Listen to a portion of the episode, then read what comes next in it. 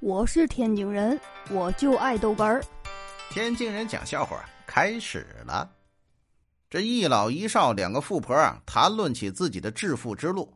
这少妇就说了：“我们这样的人，嗯，没有什么文凭，嗯，没有本事，想致富很难的。好在自己年轻，可以凭身体赚钱呢。不过就是受点累而已。”嗯，我也是，嗯，靠身体赚钱的，啊，你你这么老了，也有人要啊？那当然是没人要了。呃，不过，呃，我们不是躺在床上的，那那是躺在哪里呀？那躺在呃私家车的前面呢。哎，哎呦，撞到我了！哎呦我的妈！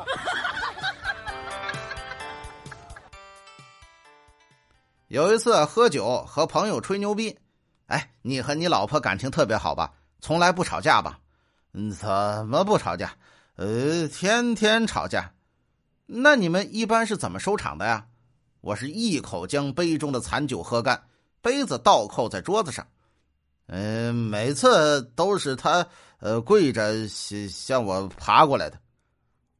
朋友笑出了猪叫啊，然后一口喝干。嗯嗯，佩服啊，佩服！